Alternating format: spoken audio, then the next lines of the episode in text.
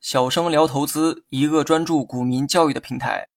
今天呢，咱们来讲一下爆单窗口的看盘技巧。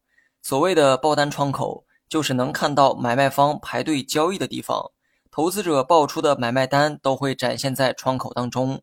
对应的图片我放在了下方的文稿中，大家呢可以自行的查看。爆单窗口展现了买卖方的申报价格，正因为有了这个特点，该窗口也成了不少主力耍花招的地方。窗口中的买方列表代表买方们的报价。排队顺序是价高者排在前面，价低者排在后面。这个时候，我们假设一个场景哈，假如说某只股票在买三的价格上出现了大量的买单，请问你如何理解这个现象呢？买三的价格排在买一、买二的后面，说明该价格低于买一、买二的价格，也说明有人在价格较低的地方申报了大量的买单。请问这意味着什么？这意味着在买三价格上有较强的支撑存在，股价如果回落到该价格附近，受到大量买入单的影响，股价有可能会出现反弹。假如说某只股票目前的即时股价是十元整，假设买一价格是九点九元，买二价格是九点八元，买三价格是九点七元，小黄呢是一个不折不扣的大土豪。决定花大量资金买入该股票，申报的价格啊正好是九点七元买入，而我的这笔单子刚好排在买三的位置。那么这个时候你会发现，买三的队伍中能看到一笔数量庞大的买单。这个时候人们会觉得该股的九点七元将是一道支撑，因为在该价位有大量的买单在排队买入。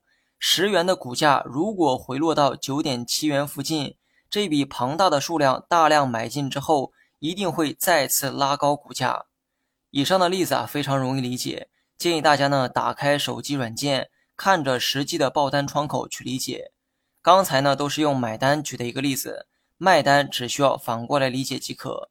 卖方的排队顺序是从低到高排列的，也就是报价低的人排在前面，报价高的排在后面。还是以刚才的价格为例。某只股目前的股价是十元整，假如卖一的价格是十元，卖二的价格是十点一元，卖三的价格是十点二元。这个时候，大土豪小黄决定卖出该股票，于是，在十点二元的价格上申报了大量的卖出单。此时，你会在卖三的列表当中看到数量庞大的卖单，人们呢也会认为该股在十点二元会面临较强的阻力。